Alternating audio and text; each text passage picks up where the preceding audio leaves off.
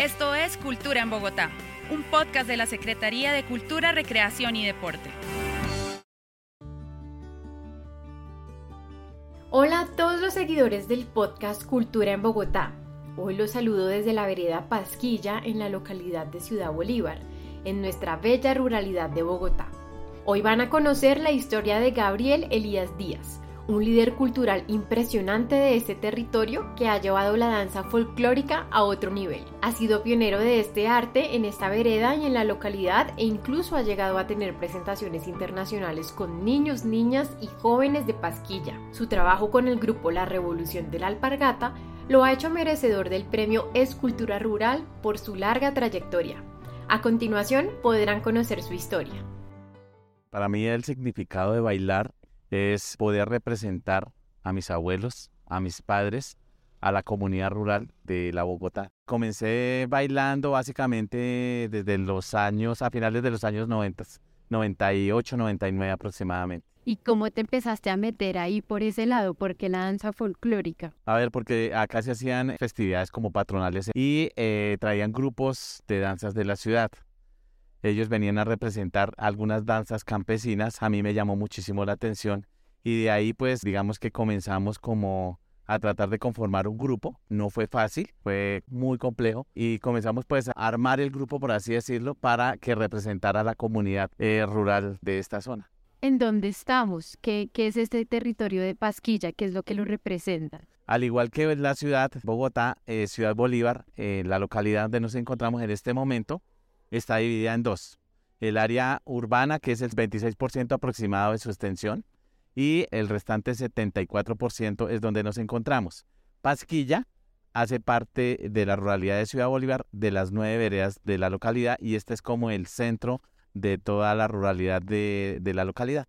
Cuando hablas de la ruralidad, aquí la gente del campo, ¿a qué se dedica sobre todo? ¿Qué actividades hace? La base de su economía está en la ganadería, en la agricultura, hoy en día de pronto algo del turismo que está cogiendo muchísima fuerza en la zona.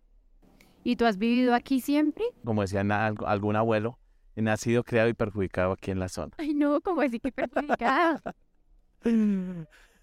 Sí, acá digamos que pues es un decir, ¿no? Pero sí, desde siempre he estado y quiero pues morir aquí en nuestra área rural. Bueno, ¿y por qué amas tanto esta área rural? Por su tranquilidad, porque el trabajo del campo, a pesar de que es fuerte, pues eh, digamos que en cierta forma dignifica, aunque yo directamente no lo haga, no lo realice, pero sí me encanta representar a los campesinos a los que día a día nos dan de comer.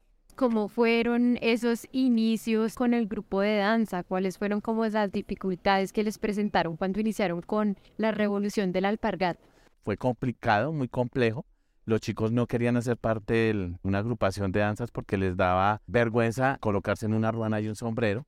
Y pues digamos que con el pasar del tiempo, poco a poco, digamos que se buscó como la forma, una estrategia para comenzar a traerlos. Entonces, por intermedio como de un concurso, en la festividad del de, Día del Campesino, se hizo un concurso para que con otras veredas comenzáramos como a hacer danzas y en cierta forma la, que, la mejor danza era la ganadora. Eso dio resultado y pues por ahí digamos que comenzamos como apoyarnos, apoyar al, a los jóvenes y mirar a ver cómo se podía prácticamente armar el grupo. Y de ahí pues ya comenzamos muy tímidamente y poco a poco hemos ido escalando para poder llevar nuestras danzas a diferentes partes de Colombia y del extranjero inclusive.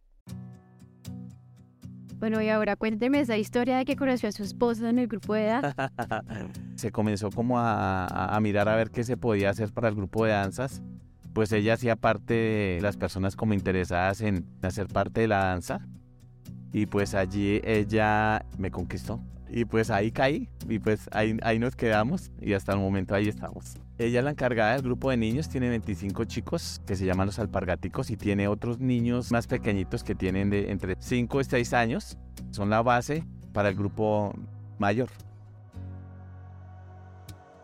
La revolución de la alpargata, ¿cuántas personas alberga? ¿Cuántas personas participan de este proyecto? O sea, hay como ciertas etapas. Las primeras personas fue quienes prepararon la tierra, luego vinieron los que sembraron, después los que comenzaron a cuidar las planticas y ahora los que estamos cosechando. Aproximadamente son 112 personas las que han hecho parte de este gran proyecto de la Revolución de la Alpargata y en este momento hay vinculadas 21 jóvenes y niños del, del grupo de danza. Don Gabriel, y al principio, ¿quién le enseñaba a bailar a los niños? ¿Usted o, quién le daba las clases? Digamos que nosotros comenzamos a, por ejemplo, eh, creamos el, la danza de la siembra. Entonces, lo, único, lo que hicimos fue coger un torbellino a nuestra forma de ver cómo sentíamos la danza como tal, lo que hicimos fue representar las labores del, que hace el campesino desde que prepara la tierra hasta que cosecha el cultivo de la papa. Posteriormente vino una profesora eh, de una fundación que se llama USACA y nos apoyó en algunas posturas, planimetría, cosas por ese estilo, pero pues digamos que fue muy poquito porque pues era muy, muy complejo para que ella viniera hasta el área rural. Eh, posteriormente ya vinieron algunos profesores que ellos nos complementaron el vestuario, como la postura, mejorar mucho en, muchas cosas para poder pues hacer las danzas eh, como debe ser. Y para usted, como don Gabriel, ¿qué ha significado estar al frente de este proyecto? Para mí, en este momento es un motivo de orgullo como persona, como ser humano, porque le he cambiado en cierta forma la forma de pensar de los jóvenes. Anteriormente a ellos les daba vergüenza ponerse en una ruana y un sombrero. Eso es cambio la cultura, es exaltar la labor del campesino y sentirse orgulloso de serlo. ¿Cuál creería usted que es el siguiente nivel de esta agrupación? digamos que en cierta forma es profesionalizarnos sin perder el trabajo que hemos venido realizando, que es el representar a los campesinos y campesinas de nuestra región. O sea, seguir siendo campesinos, pero ya de una forma profesional y la idea es poder apoyar a chicos del, del grupo para que ellos estudien. De hecho, ya hay personas que están interesadas en estudiar bueno, y acá en este parque donde estamos, ¿cuántas veces se han presentado? ¿Cómo se llama este espacio? Este es el Parque Central de la Vereda Pasquilla. Yo ya perdí la cuenta. Muchísimas, muchísimas veces eh, nos hemos presentado con público, eh, haciendo grabaciones, bueno, en fin. El premio Escultura Rural de la Secretaría de Cultura, Recreación y Deporte busca reconocer, apoyar y visibilizar experiencias, iniciativas, procesos culturales, artísticos, patrimoniales y recreo deportivos de la ruralidad de Bogotá. Bueno, y cuéntame un poco ahora de cómo fue que llegaron a este premio de escultura rural. Digamos que por la trayectoria que hemos tenido, el trabajo que hemos hecho, hemos apoyado a otros grupos de danzas que están comenzando, empezando, y pues la idea no es verlos como competencia, sino por el contrario, es apoyarlos para que ellos puedan también surgir, se puedan algún día profesionalizar y tengan la posibilidad de mostrar también sus danzas. Es como abrirles unas, una ventanita, unas puertas para que ellos sigan más adelante. Cuéntame ahora sobre las presentaciones que han hecho en el exterior. Pues tuvimos la oportunidad de ir a un festival que se llama La Fiteca en Lima, Perú. Una experiencia inolvidable. Yo creo que partió en la historia del grupo el antes y el después. Porque el llevar a 16 personas que escasamente habían visto pasar un avión por encima de, de la cabeza nuestra, no conocían ni siquiera el aeropuerto internacional El Dorado. Llevarlos, eh, conocer otro país, conocer una cultura tan rica como la de Perú, una gastronomía también inmensa que ellos tienen allá. Eso para nosotros fue totalmente inolvidable. Hoy en día pues tenemos inclusive una invitación por parte de la misma Fiteca, pero ya la Fiteca México, para ir el próximo año, Dios mediante, y representar a Colombia y obviamente a este terruño como el grupo de danza La Revolución de la Alpargata. ¿Por qué el nombre de Revolución de la Alpargata?